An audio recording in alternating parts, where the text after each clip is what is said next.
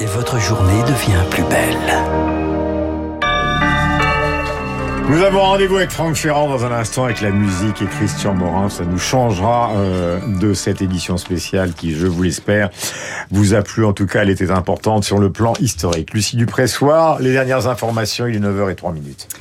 Nous ferons tout pour remporter la victoire cette année. Les mots de Volodymyr Zelensky, un an jour pour jour après le début de l'invasion russe. Ce matin, Emmanuel Macron apporte son soutien à l'Ukraine pour la solidarité, la victoire et la paix. L'Assemblée générale de l'ONU, elle vote à une large majorité pour le retrait immédiat des troupes russes. Le trois quarts des pays a appelé à une paix juste et durable hier soir dans une résolution. Deux États se sont abstenus, l'Inde et la Chine. La Chine qui appelle au dialogue entre la Russie et l'Ukraine. Dans un plan de paix publié ce matin, elle prône une solution pacifique au conflit. Le moral des ménages toujours dégradé en février selon l'INSEE. Les consommateurs s'inquiètent de leur situation financière. Ils sont aussi plus nombreux à vouloir épargner. 100 milliards d'euros d'ici 2040. Elisabeth Borne doit présenter son plan ferroviaire aujourd'hui avec un premier projet, le lancement des RER e métropolitains dans les grandes agglomérations françaises.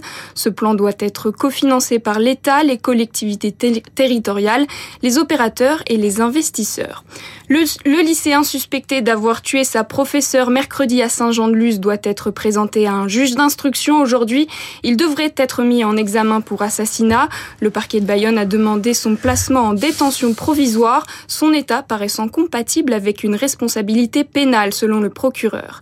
Et puis la cérémonie des Césars ce soir, deux films en tête des nominations, L'innocent et La nuit du 12.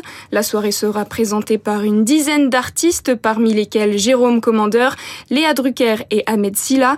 L'acteur Tahar Rahim est lui le président de cette 48e cérémonie.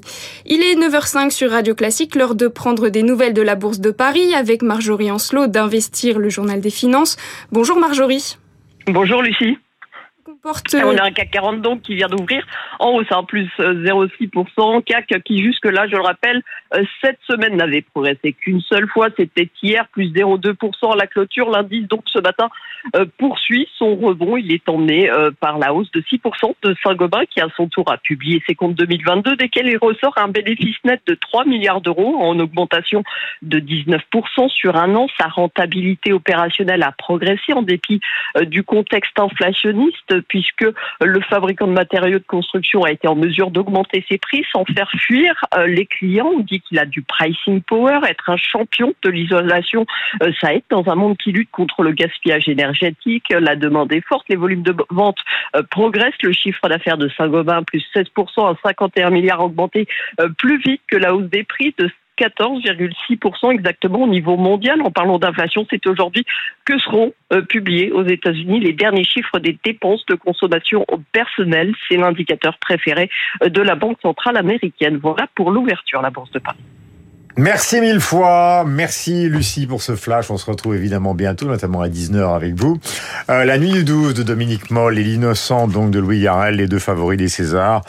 Euh, la nuit du 12, ça raconte l'histoire d'une jeune fille euh, qui est brûlée vive une nuit avec la brigade, une brigade du côté de Grenoble et de Saint-Jean-de-Maurienne qui enquête dans des conditions qui sont extrêmement difficiles avec des suspects, des suspects, des suspects et tout le charme du film, c'est que pour l'instant, en tout cas dans le film, eh bien, on aboutit cette enquête à pas grand chose, voire à rien du tout, ce qui donne au film une poésie incroyable. Il est 9h07 minutes.